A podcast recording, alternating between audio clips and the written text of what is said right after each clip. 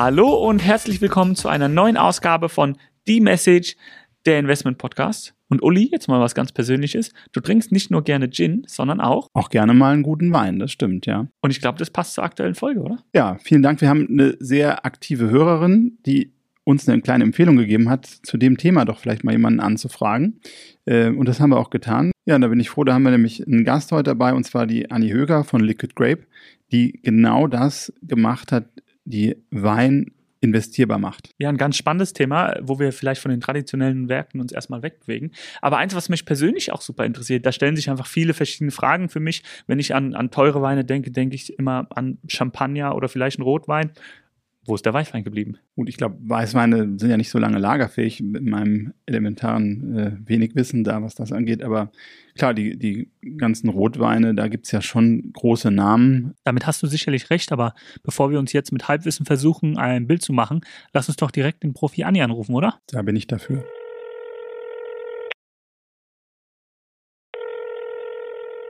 Hallo Anni, schön, dass du heute unser Gast bist. Vielen Dank für die Einladung. Ich freue mich sehr dabei zu sein. Sehr gerne. Wir haben, glaube ich, tausend Fragen zu dem Thema, weil es ein sehr neues Thema für uns beide ist, aber wir finden es mega spannend. Aber vielleicht für uns alle und für die Zuhörer vielleicht ein bisschen was zu deinem Hintergrund. Woher kommst du? Was hast du vorher gemacht? Wie bist du da hingekommen, wo du jetzt bist? Ja, sehr gern. Also ich komme ursprünglich aus Hamburg. Ähm, da sitzt auch Liquid Grape heute, die Firma, die wir gegründet haben. Ähm, mein Background ist tatsächlich von Anfang an Wein gewesen. Also nach der Schule habe ich in Geisenheim studiert. Das ist so die Weinuni in Deutschland. Internationale Weinwirtschaft ist so eine Mischung aus Önologie, also wie mache ich Wein und ähm, Marketing und BWL. Danach war ich in London bei der Weinbörse Livex. Ähm, das ist auch heute eine Börse, mit der wir relativ viel arbeiten. Die sammelt von 500 Händlern weltweit Daten und kreiert daraus Indizes und bildet auch einen Marktplatz. Und danach habe ich bei Testov gearbeitet, das ist eine Tochter von Havesco, also so dem größten Weinhändler Deutschlands. Und habe da eben mehr auch über den deutschen Markt gelernt. Und genau, aber so kam ich dann dort mit einem ähm, Kollegen dazu, äh, auf die Idee, Liquid Grape zu gründen, einfach weil wir gesehen haben, dass dieses Feinwein-Angebot und auch die Idee, Wein als Investment anzubieten und dann eben von A bis Z, dass man den Kunden komplett von Anfang bis Ende mitnimmt, in Deutschland fehlt.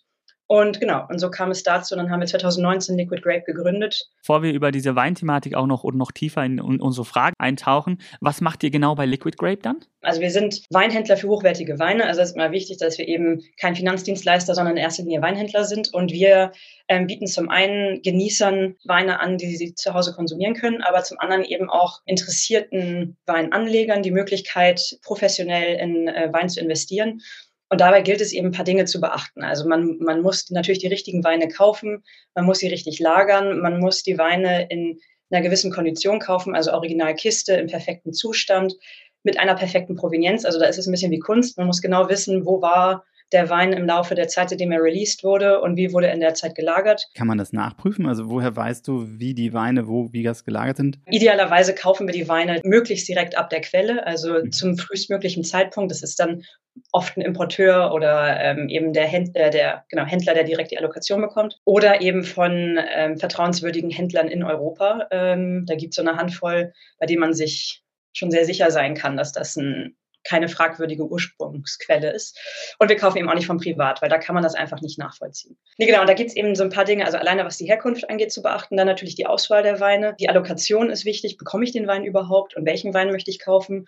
Und das alles machen wir für den Kunden. Also wir machen sozusagen vorher schon die Auswahl, stellen ein Weinpaket für den Kunden zusammen und dann übernehmen wir auch die gesamte Logistik und Lagerung. Das heißt, der Kunde sieht seinen Wein ehrlicherweise nie, sondern wir lagern den in einem ähm, Steuerlager für den Kunden ein. Das ist natürlich perfekt klimatisiert und dann kann man eben auch so ein Protokoll haben, dass es immer da war. Und am Ende des Tages dann bekommt der Kunde von uns Daten für die Wertentwicklung. Da kommt wieder diese Weinbörse ins Spiel, ähm, die ich eben erwähnt habe die stellt uns die Daten zur Verfügung. Das macht aus meiner Sicht Wein eben als ein so viel attraktiveres Sachwert-Invest als viele andere Dinge, weil es eben tatsächlich nachvollziehbar ist. Also die Wertentwicklung ist ziemlich transparent und man kann sie tracken. Also es gibt eben diesen Marktplatz und der macht das alles sehr offen. Und ähm, genau, und dadurch, dass wir, ähm, Wein eben eine gewisse Stückzahl hat, ist es so ein bisschen wie eine Währung eigentlich. Also man hat eben diese gewisse Anzahl an Flaschen, die haben einen gewissen Wert und werden international gekauft. Und das machen wir dann eben auch. Also wir kaufen dem Kunden am Ende des Tages nach seiner gewünschten Haltedauer den Wein gegebenenfalls auch wieder ab, wenn er ihn nicht selber am Ende trinken möchte, das steht ihm auch offen. Es ist sein Eigentum, kann er machen. Ja. Das wäre meine Frage. Kann ich mir den auch ausliefern lassen? Also wenn ich jetzt zwölf Flaschen Lafitte kaufe, kann ich auch sagen, ich hätte jetzt gerne eine mal zugeschickt, die anderen elf lasse ich im Depot sozusagen, oder? Aber wenn ich es richtig verstanden habe, wird der, wird der Wert dann äh, verloren gehen, weil du deine zwölf Flaschen nicht mehr hast und du die nur in zwölf verkaufst? Ja, genau, ganz wichtig. Also ähm, da ist wichtig, also die zwölf Flaschen sind dann hoffentlich in zwei Sechserkisten, dann geht's. Ah. dann ist das möglich, dann kann man sich eine Kiste liefern lassen. Was viele Kunden tatsächlich machen, ist, die kaufen sich die zwölf Flaschen Lafitte und eine Magnum und die Magnum ist dann in einer, einer Holzkiste und die kann er ah. sich liefern lassen. Das ist möglich. Ähm, genau, bei Investment ganz, ganz wichtig, die Kisten müssen original und idealerweise immer verschlossen geblieben sein. Aber das äh, gibt es auch oft. Also es gibt auch die Kunden, die kaufen das für ihre Kinder zum 18. Geburtstag und die Kinder können dann natürlich am Ende beschließen, ob sie das jetzt für den Führerschein verkaufen äh, oder mehr wahrscheinlich oder ob sie auf einmal ähm, den Weingenuss für sich entdeckt haben. Aber das ist eben das Tolle bei Wein. Also das macht den zusätzlichen Reiz, wie ich finde, aus. Also man hat zum einen diese äh, relativ attraktive Wertentwicklung. Und zum anderen hat man dieses emotionale Produkt, das einfach Spaß macht zu verfolgen. Also man hat so dieses emotionale, man hat das Interesse an dem Thema Wein. Sehen wir auch bei den Kunden. Die erzählen dann, nie im Leben hätte ich mir so eine Champagnerflasche gekauft und jetzt habe ich eine Champagnerflasche für 1000 Euro. Cool. Manche werden auch so begeistert, dass sie dann eben selber anfangen, hochwertiger zu konsumieren. Genau. Und eben der Punkt mit dem Konsum, dass man immer die Möglichkeit hat, den Wein auch selber zu trinken. Ich würde nochmal ganz kurz gerne zurückkommen auf dein, deine Käuferbasis, denn du hast gesagt, ihr kauft idealerweise nicht von Privatsammlern, ähm, ähm, sondern nur von Importeuren oder direkt von der Quelle. Wie sieht dann der Zweitmarkt aus, also der Markt, an den deine Käufer ähm, dann verkaufen. Also deine Kunden sind ja, wie du gesagt hast, vielleicht auch mal Privatkäufer. Ihr würdet von denen ja äh, wahrscheinlich dann nicht zurückkaufen, weil du meintest, idealerweise kauft ihr nicht von Privatleuten. An wen können deine Käufer dann verkaufen? Ja, genau. Also da kommt eine weitere Sache ins Spiel, dass ähm, die Weine unserer Kunden kaufen wir schon zurück, einfach weil wir genau wissen, wo sie waren. Also wir kaufen sie nicht zurück, wenn sie sie einmal ausgelagert haben, dann ist es sozusagen vorbei. Aber wenn der Wein quasi den Weg, den wir beobachtet und mit begleitet haben, wenn der nicht unterbrochen ist, dann kaufen wir den Wein zurück und dann bringen wir ihn auch wieder ähm, in den Handel. Oder wir, den Wein würde ich auch ähm, wieder an Kunden verkaufen, einfach weil der kommt aus diesem Steuerlager, der war im Zweifel nie irgendwo anders als bei dem Weingut und im Steuerlager. Und dann würde ich ihn auch wieder an Kunden verkaufen. Oder was sehr klassisch ist, ist die Gastronomie, weil die sucht nach gut gereiften, perfekt gelagerten, hochwertigen Wein oder eben der internationale Handel. Also das ist alles möglich und die sind ähm, dann eben auch für diese Steuerlager relativ dankbar, weil es dann einfach ist, von dort aus weiter zu bewegen.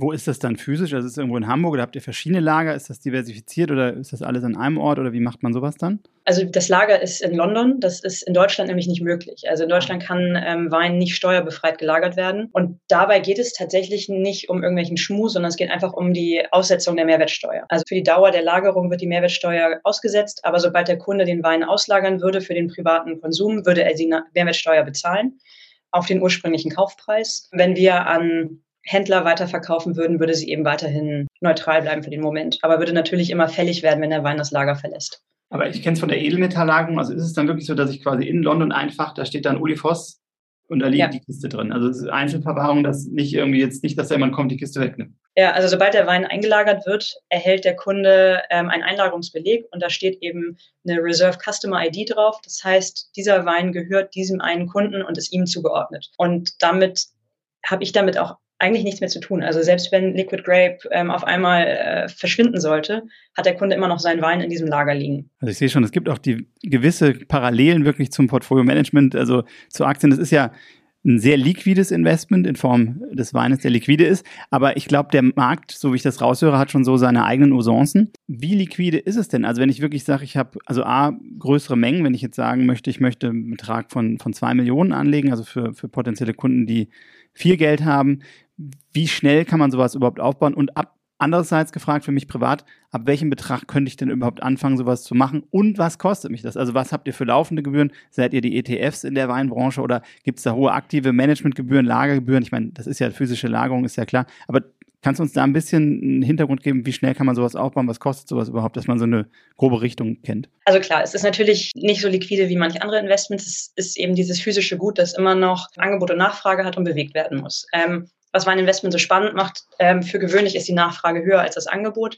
Aber trotz alledem möchte man natürlich nicht den Zwangsverkaufspreis sozusagen erwischen, einfach weil man innerhalb von 48 Stunden verkaufen möchte. Also das ist natürlich wichtig, dass man immer im Hinterkopf behält, dass es ein Sachwert ist, der physisch bewegt werden muss. Von daher ist ähm, beim Einkauf kommt es natürlich auf die Portfoliogröße an, aber ich sag mal alles zwischen zwei Wochen für so die ich sag mal, Standardgrößen, die wir so bearbeiten. Das ist zwischen, die kleinsten gehen los bei 5000 Euro, die größten liegen so bei 250.000 Euro, die wir tagtäglich bereitstellen, ähm, die brauchen so circa zwei Wochen bis einen Monat. Da kommt es eben drauf an, dadurch, dass Wein in unterschiedlichen Momenten des Jahres ähm, verfügbar gemacht wird. Also es kommen in jedem Monat des Jahres kommt ein neuer Wein wieder auf den Markt. Ist eben die Frage, wie viele man davon erwischen möchte. Also wenn man sagt, ich möchte das jetzt unbedingt ad hoc in zwei Wochen fertig haben, dann ist man natürlich so ein bisschen abhängig davon, was gerade auf den Markt gekommen ist.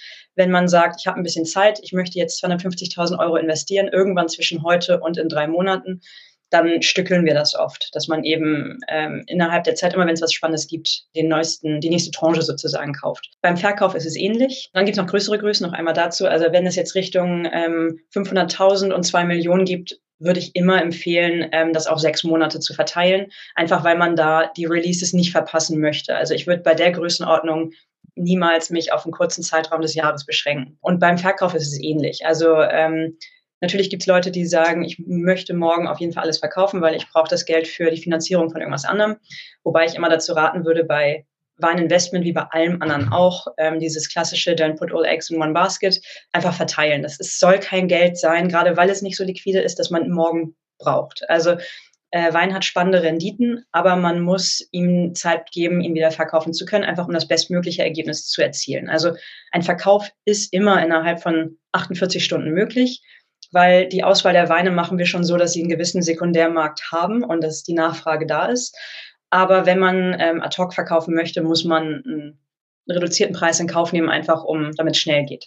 Ansonsten machen die meisten Kunden es so, dass sie sagen, so, jetzt hat der Wein einen gewissen Wert erreicht, finde ich spannend und könntet ihr bitte ab jetzt bis in sechs Monaten zum bestmöglichen Preis verkaufen. Und dann sage ich mal, ist so eine Zeit zwischen drei und sechs Monaten absolut ähm, machbar, total. Der Ablauf ist oder die Kosten bei, bei dem Weininvestment, das haben wir ehrlicherweise relativ ähm, schlicht gehalten, sage ich mal. Wir bieten ähm, den Wein am Anfang als Paket an da erhalten unsere Kunden ähm, eine Tabelle, in der können sie, das möchten wir auch extrem transparent machen. Also ich habe euch ja so ein Beispiel geschickt, das mhm. stelle ich auch den meisten immer zur Verfügung, wenn sie sich dafür interessieren, einfach weil man es nachvollziehen muss. Wie entstehen diese Preise? Und ehrlicherweise habe ich auch bei vielen Anbietern gesehen, dass man die Preise beim Kauf nicht nachvollziehen kann. Und wir müssen, das ist uns auch bewusst, die Kunden auf diese Reise mitnehmen, weil die wenigsten kennen sich mit dem Thema Wein aus, die wenigsten können nachvollziehen, warum kostet der jetzt diesen Preis? Was, was macht den Wert aus? Insofern möchten wir das ganz transparent gestalten. Also gibt in diesem Kaufangebot für den Kunden einen Preis, den er bezahlt. Der inkludiert auch alle Kaufkosten. Also da ist sozusagen eine Handelsmarge enthalten. Und dann sieht der Kunde in der Tabelle Vergleichswerte einmal den Marktpreis von Livex, den wir immer als Benchmarkpreis für die Wertentwicklung nehmen. Und daneben stehen Wine Searcher Preise, ähm, einfach als Orientierung. Das sind Endverbraucher-Nettopreise dass der Kunde eben sieht, würde ich diesen Wein jetzt online kaufen, würde ich X bezahlen. Und dann sieht der Kunde für gewöhnlich, dass er bei uns ein gutes Angebot macht und eben nicht über den Tisch gezogen wird. Und das ist uns einfach wichtig. Und das ist der Kaufpreis. Also damit hat der Kunde den Wein gekauft, er gehört ihm. Und da ist auch die Logistik enthalten.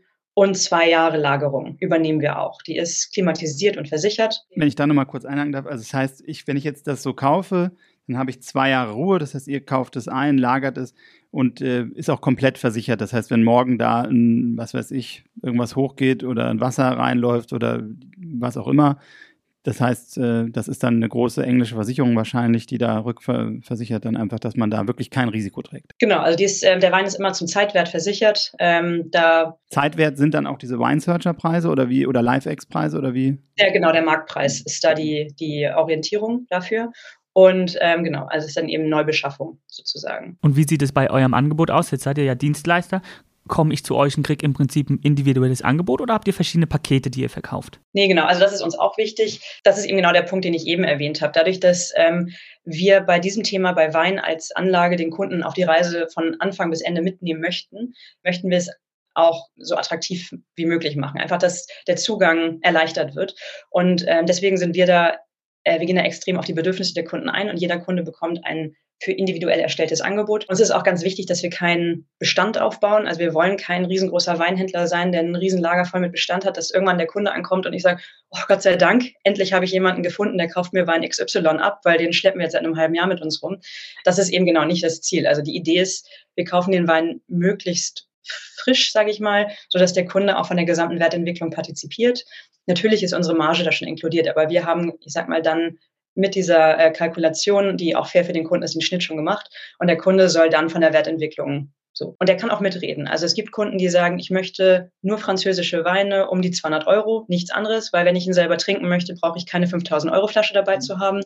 Ähm, es gibt andere Kunden, die sagen, bitte nur über 600 Euro, weil dann amortisieren sich die Lagerkosten eher und so weiter. Aber da, ähm, ich schicke den Kunden eben das Angebot und dann gehen wir die Position auch durch und mhm. dann kann das angepasst werden. Also dann kann er auch sagen, davon bitte eine Kiste weniger, davon eine Kiste mehr. Eine Kiste mehr ist manchmal schwierig, weil ähm, Wein wird immer mehr allokiert wie manch äh, Limited Editions von Uhren oder Handtaschen. Insofern ist das immer gar nicht so einfach. Aber genau, und dann, also kann man das Angebot relativ individuell gestalten. Und die meisten machen es auch so, sie beginnen mit einem gewissen Wert und äh, stocken peu à peu auf. Also das ist auch möglich. Du hast äh, von der Transparenz des Preises gesprochen und sprichst immer wieder von verschiedenen Release-Dates. Wenn ihr so schnell wie möglich diese Weine kauft, wie stellt sich der Preis zusammen, weil ihr ja nicht wisst, Geht es da noch um den Geschmack des Weines oder geht es nur noch um die Marke? Marke spielt schon eine sehr, sehr große Rolle, muss ich gestehen, ähm, weil, wie vorher erwähnt, der Sekundärmarkt einfach ganz wichtig ist. Also das heißt, der Wein ähm, muss am Ende des Tages auf dem Sekundärmarkt attraktiv und nachgefragt sein. Ansonsten funktioniert dieses ähm, Investmentthema nicht mit der Wertsteigerung und eben auch ähm, also ich meine, natürlich soll man keine, kann man keine Garantie für eine positive Wertentwicklung geben, aber die Wahrscheinlichkeit, dass es bei einer Marke, die international gefragt ist, der Fall ist, ist sehr viel höher, als wenn ich jetzt mit dem Hidden Gem ankomme. Also ich kann natürlich und mache ich auch sehr gerne als ähm, jemand, der immer im Wein-Business gearbeitet hat. Ich würde immer gerne probieren und sagen, oh, das ist jetzt aber mein neuer Favorit, habe ich gerade entdeckt äh, in dieser ganz unbekannten Weinregion. Und das kann ich den Kunden natürlich verkaufen, aber wenn es niemand kennt, dann wird es irgendwann schwierig sein, das für einen Mehrwert zu verkaufen. Unabhängig davon muss man sagen, diese Weine sind, die international gefragt sind und eine gewisse Klasse haben, die schmecken sehr, sehr gut. Also ich war letztens, äh, hatte ich die Ehre, es gibt im September immer äh, viele Releases, äh, die auf den Markt kommen, also so große Weine wie Opus One, ähm, Solaya, Massetto, also es sind so die, diejenigen, die sich für Wein interessieren, ähm, werden wissen, wie spannend es ist, wenn man die alle an einem Event probieren darf. Und diese Releases durfte ich letztens verkosten. Die schmecken natürlich unfassbar toll. Also es bringt einfach wahnsinnig viel Freude, diese Weine zu probieren. Und das versuchen wir aber auch zu transportieren, dass das Thema Wein nicht nur ein rationales Investment ist, was Sinn macht und irgendwie ähm, funktioniert, dass es eben auch dieses coole Produkt ist, bei dem man auch mal probieren kann und sagen, oh cool, sowas habe ich, stark. Wir hatten vorhin eingangs im Vorgespräch kurz die Frage, Macht ihr nur Rotweine? Also Weißweine kann man, glaube ich, ja nicht so lange lagern. Also schließt das das quasi aus oder? Und noch eine Anschlussfrage, wie lange kann ich das denn eigentlich? Also wenn ich jetzt überlege, am meisten Rendite müsste ich doch eigentlich machen, wenn ich heute einen guten Lafite Rothschild oder irgendwas kaufe und den wirklich 15, 20 Jahre dann liegen lasse, oder? Oder deinem Sohn kaufst und den noch länger liegen Oder so, ja. Ja, aber noch länger wird wahrscheinlich irgendwann schwierig, ja. oder? Machen übrigens auch viele ähm, für die nächste Generation ähm, kaufen. Also wir haben in, in dem Fall viele, junge Kunden. Aber tatsächlich haben wir relativ viele, ähm, also Weißweine sind auch ganz klar Thema für Wein West und auch Champagner. Champagner ist besonders interessant. Da aber Jahrgangschampagner. Also jetzt nicht zwangsläufig den, den man im Supermarkt für 40 Euro bekommt. Aber ähm, ist bei diesen hochwertigen Weißweinen und Champagnern haben wir ungefähr eine Lagerfähigkeit von äh, jenseits der 20 Jahre, ähm, auch mal 40 Jahre. Und das ist aber Teil unseres Angebots. Ähm, wir achten darauf, also bei der Angebotserstellung bekommen die Kunden neben, diesem, neben dieser Angebotstabelle auch eine Informationsseite für jeden Wein. Da stehen so ein paar Fakten drauf und auch die Trinkreife, dass man sich so ein bisschen orientieren kann. Der Wein ist ab diesem Jahr ungefähr trinkreif bis 2050 oder so, bei Lafitte zum Beispiel. Tut mir leid für die Zwischenfrage, was passiert danach? Danach ist er nicht mehr trinkbar oder, oder verliert komplett den Wert, oder? Er hat dann sozusagen sein Zenit überschritten. Also er wird dann nicht mehr besser. Das ist ja der nächste Vorteil von Wein als Investment. Das ist eigentlich so der Gedanke, den man dabei auch hat. Wein, wenn er gerade frisch auf den Markt kommt, ist ein Baby und schmeckt, äh, ich vergleiche es immer mit einer, mit einer Banane. Also eine grüne Banane mögen Menschen. Gibt es welche, die essen die gerne, ich nicht. Ähm, ich esse sie lieber, wenn sie vielleicht schon so ein bisschen gelblicher ist mit vielleicht ein paar braunen Flecken. Und so ist das zu vergleichen. Und dann, die wird mit der Zeit besser. Und irgendwann ist sie aber total braun und äh, wabbelig und keiner möchte sie mehr essen. Das ist dann, wenn der Wein den Zenit überschritten hat, da wird er nicht mehr besser. Und ähm, zum Beispiel die Gastronomie möchte den Wein lieber kaufen, wenn er wie die Banane, die erst gelb ist und nicht knackgrün.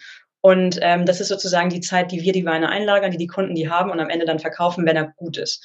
Und das ist Teil unseres Services. Also wir sagen unseren Kunden, pass mal auf, den hast du jetzt schon fünf Jahre gehabt. Das ist einer, den hast du damals schon gekauft, als er schon gewissen Entwicklung hatte und so weiter.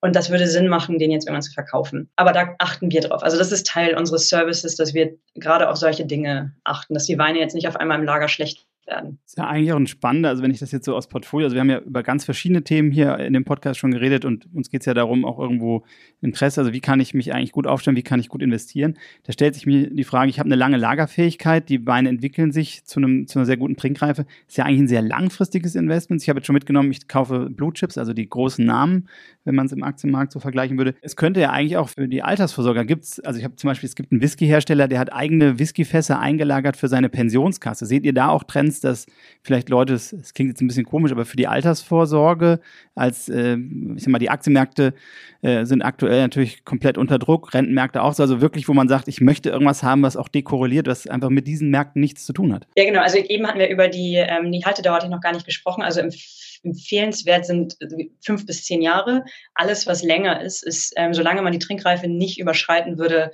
auf jeden Fall sinnvoll. Also ähm, wenn ich heute Weine angucke, die äh, man in den 90er Jahren gekauft hat, die haben eine Wertentwicklung, ähm, die ähm, jenseits von, von dem ist, was man in anderen Anlageklassen sehen kann. Also schon extrem attraktiv. Insofern lohnt es, die Weine lange zu halten. Also Wein ist definitiv kein Investment für kurz, also für zwei, drei Jahre. Das, weil es geht dabei um Konsum. Also wenn, wenn der Markt verknappt wird, ähm, steigt der Wert. Insofern macht es auf jeden Fall Sinn. Also ähm, ich selber zum Beispiel mache das. Also ich werde die wahrscheinlich nicht mehr bis in meine Rente behalten, die Weine. Aber wenn ich mir aktuell mein Aktien- und ETF-Portfolio im Vergleich zur Wertentwicklung meiner Weine angucke, dann ähm, wünschte ich mir doch, ich hätte noch mehr in meinen Wein investiert, weil der sich einfach. Anni, bleib bei deinen Fässern. Wein äh, entwickelt sich ähm, tatsächlich unabhängig oder relativ unabhängig von ähm, wirtschaftlichen Ereignissen. Also wir konnten es also man muss vorsichtig sein. Also die Volatilität von Wein ist relativ gering. Wir reden da von sowas wie zwischen 4 und 5 Prozent. Das ist im Vergleich zu ähm, manch anderen Leitindizes wirklich sehr überschaubar. Mhm. Ähm, und was Wein tut in Krisen, ist eine Stagnation, ehrlicherweise. Also ich habe bei den wenigsten Weinen diese Achterbahnfahrt gesehen, wie ich es bei ETFs gesehen habe. Es ist einfach der, der schlummert so ein bisschen. Also weil Wein wird in Krisenzeiten nicht konsumiert. Also nicht in dem großen Maße, wie es ähm, in anderen Zeiten der Fall ist. Und zum Beispiel in der ersten Corona-Welle haben wir gesehen, der Wein dümpelte so für drei Monate vor sich hin. Und so im Sommer hatten alle wieder Lust zu konsumieren, sind wieder in die Restaurants gegangen, als es möglich war. Und dann ging er sofort wieder hoch und hat auch das wieder eingeholt, was er in den drei Monaten verpasst hat. Aber ist es vielleicht auch, weil keine Preispunkte kommen? Weil also es gibt keine Notverkäufer in dem Sinne wahrscheinlich, wie an dem Aktienmarkt, dass vielleicht einfach auch keine Preispunkte kommen, dass deshalb gar kein Umsatz stattfindet und danach geht es einfach weiter, oder? Das hatten wir jetzt zum Beispiel diesen Sommer. Also da kommt ähm, zum Beispiel der Ukraine-Konflikt ist dafür ein gutes Beispiel. Ähm, da haben die ihre, ihre Bestände eher zusammengehalten, als dass sie Notverkäufe machen. Das ist eben beim, beim Weinbusiness auch spannend. Also bevor jemand den Preis reduziert und ihn einfach den Wein raushaut, behält er ihn. Also sofern er das natürlich äh, von seiner Liquidität abbilden kann. Aber ähm, das ist eher der Fall. Und dann haben wir, also über den Sommer war es zum Beispiel habe ich da auch vielen Kunden geraten, lass uns lieber bis September warten, dann kommen neue Releases. Der August ist sowieso kein wahnsinnig handelsintensiver Monat bei Wein. Mhm. Äh, wenn man jetzt an Italien und Frankreich denkt, was da so los ist. Also von sowas sind wir natürlich schon abhängig. Da passiert dann nicht so viel. Aber Wein erholt sich erstaunlich schnell. Also wir sehen, unsere Firma gibt es jetzt seit 2019. Wir haben seitdem relativ viele ähm, ja, unsichere mhm. Zeiten, sage ich mal, durchgemacht, ähm, was die Wirtschaft angeht. Und ähm, im Durchschnitt entwickeln sich unsere Kunden ähm, Weinpakete aktuell zwischen 14 und 16 Prozent pro Jahr. Und das ist eine Entwicklung, die, wenn ich, ähm, ich vergleiche das mit dem LX 1000, das ist so der Index von Livex, der 1000 am meisten gehandelten Weine im Sekundärmarkt, der liegt ähm, historisch bei etwa 9 Prozent pro Jahr. Dabei sind natürlich viele Weine, die würde ich für ein Investment nicht kaufen. Aber ich finde es immer schwierig, den Leuten zu sagen, hier, Wein macht immer 16 Prozent, weil mit diesen Double Digits, das ist einfach schon eine relativ hohe Zahl. Da bin ich lieber ein bisschen vorsichtig und dann kommen natürlich auch noch die Kosten für die Lagerung weg.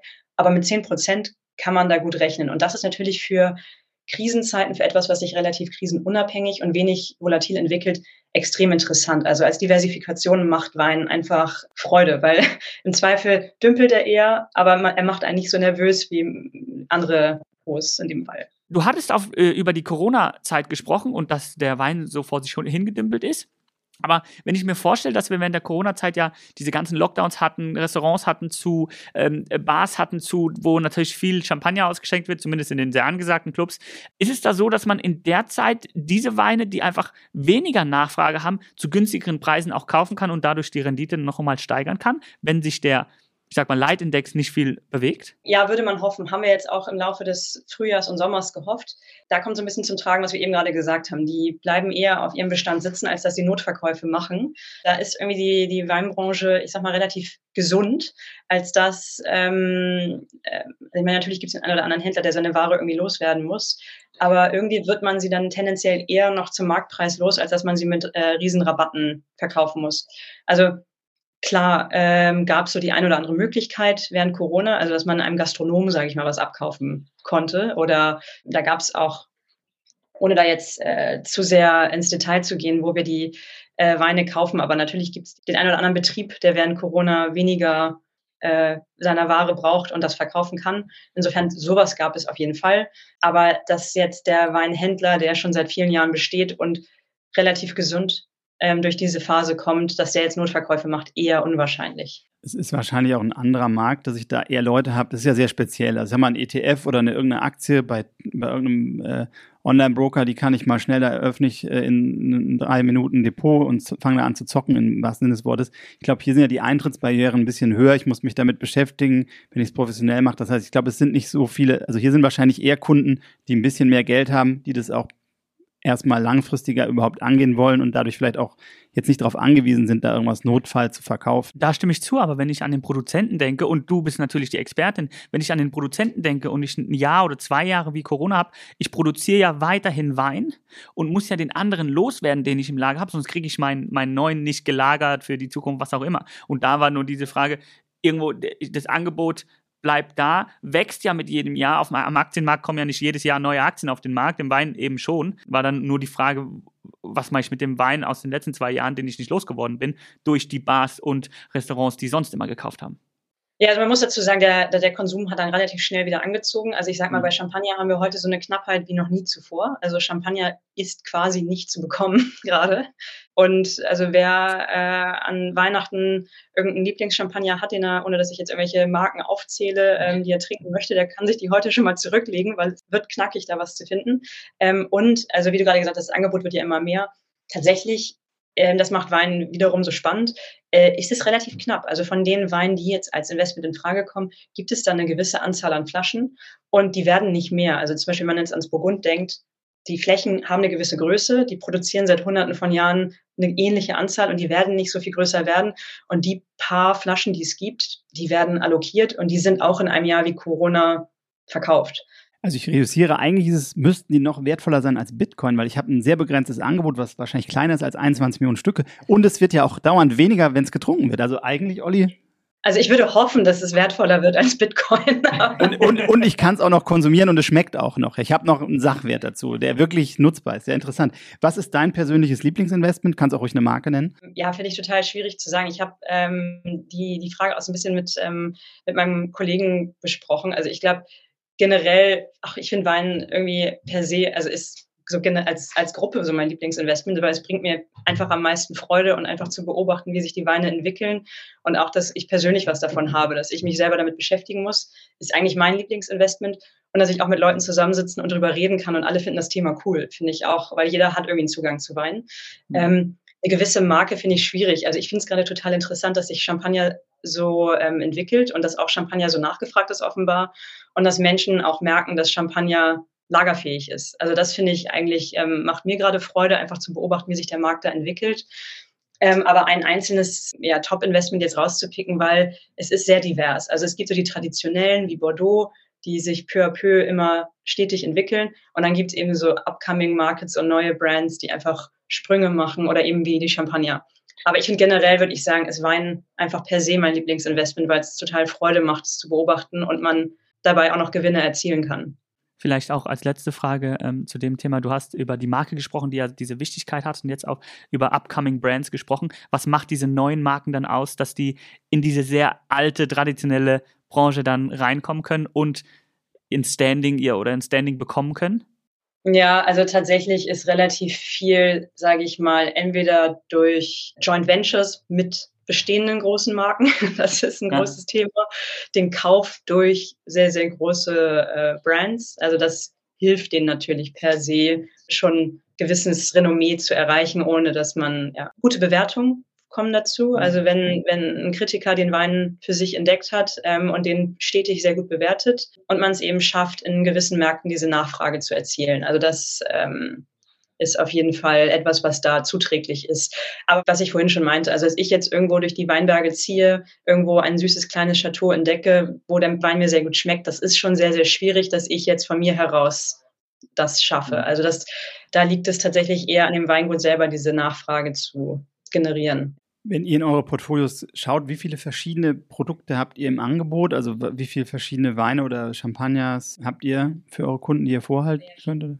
Schon einige. Also ich, wir versuchen natürlich, dass das jetzt nicht total ausufert, dass man den Überblick hält. Aktuell würde ich sagen, sind wir etwa so bei 250 verschiedenen äh, Weinen, wobei da auch neue Jahrgänge dazukommen. Genau, aber so um den Dreh. Aber das nimmt natürlich stetig zu. Aber es, man muss sagen, es gibt die gewissen Namen, die eine Nachfrage haben. Und wie gesagt, also wenn ich mir diesen Alex 1000 betrachte mit den 1000 unterschiedlichen Weinen, würde ich davon nicht jeden wählen. Aber ich sag mal, wird diese Zahl eher noch Richtung 600, 800 oder so wachsen können. Aber irgendwo man muss schon selektiv sein, sonst kann man diese äh, Wertentwicklung nicht generieren. Eine Frage noch, was ist dieser Global Wine Score? Richtet ihr euch danach? Ich habe da irgendwas drüber gelesen. Kannst du da zwei, drei Worte noch zu verlieren? Ja, der ist interessant, der Global Wine Score, weil ich konnte die Website in den letzten Wochen nicht mehr öffnen.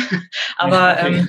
ähm, Aber das ist eigentlich eine tolle Idee gewesen, denn das sollte ähm, ein Durchschnittswert aller Critic Scores sein. Also alle Kritiker ähm, sozusagen auf den gleichen Wert bringen und dann teilen und dadurch dann eben diesen Durchschnittswert generieren. Und dass man sozusagen weil es gibt Kritiker, die verkosten einen gewissen Wein lieber als einen anderen und so weiter. Mhm. Und da hat man einfach gesagt, wir nehmen alle zusammen, kalkulieren daraus einen Wert und dann kann man die Weine tatsächlich vergleichbar machen. Eigentlich cool. Aber wie gesagt, ähm, wurde leider, glaube ich, gar nicht so viel genutzt, wie es eigentlich schön gewesen wäre, weil eigentlich ist es eine super Idee. Vielen Dank für deine vielfältigen Einblick. Also unheimlich spannendes Thema, das, ähm, glaube ich, wird den einen oder anderen interessieren. Hast du für unsere Zuhörer noch die Message? Also was würdest du den Leuten raten oder was ist deine Message für, für unsere Hörer? ja, also meine Message wäre, ähm, sich einfach mit dem Thema Wein ähm, mehr auseinanderzusetzen, gerade Wein als Investment zu sehen, was das für ein eine spannende Diversifikation für das eigene Portfolio bieten kann, dass man eben mit individuellen Anlagegrößen zwischen, wie gesagt, 5000 Euro und einer Million spannende Weinpakete machen kann, interessante Wertentwicklung, die unabhängig von wirtschaftlichen Situationen ist und die auch als Sachgut eben steuerliche Vorteile bieten kann. Es lohnt, sich Wein als Investment anzusehen. Dann sagen wir vielen, vielen Dank für deine Einblicke und danke, dass du dabei warst. Vielen Dank für deine Zeit. Danke euch. Ja, Uli, ich glaube, dem ist eigentlich nicht hinzuzufügen, oder? Nee, super spannendes Thema. Klasse. Also, ich würde sagen, schön, dass Sie wieder eingeschaltet haben bei Die Message. Der Investment Podcast.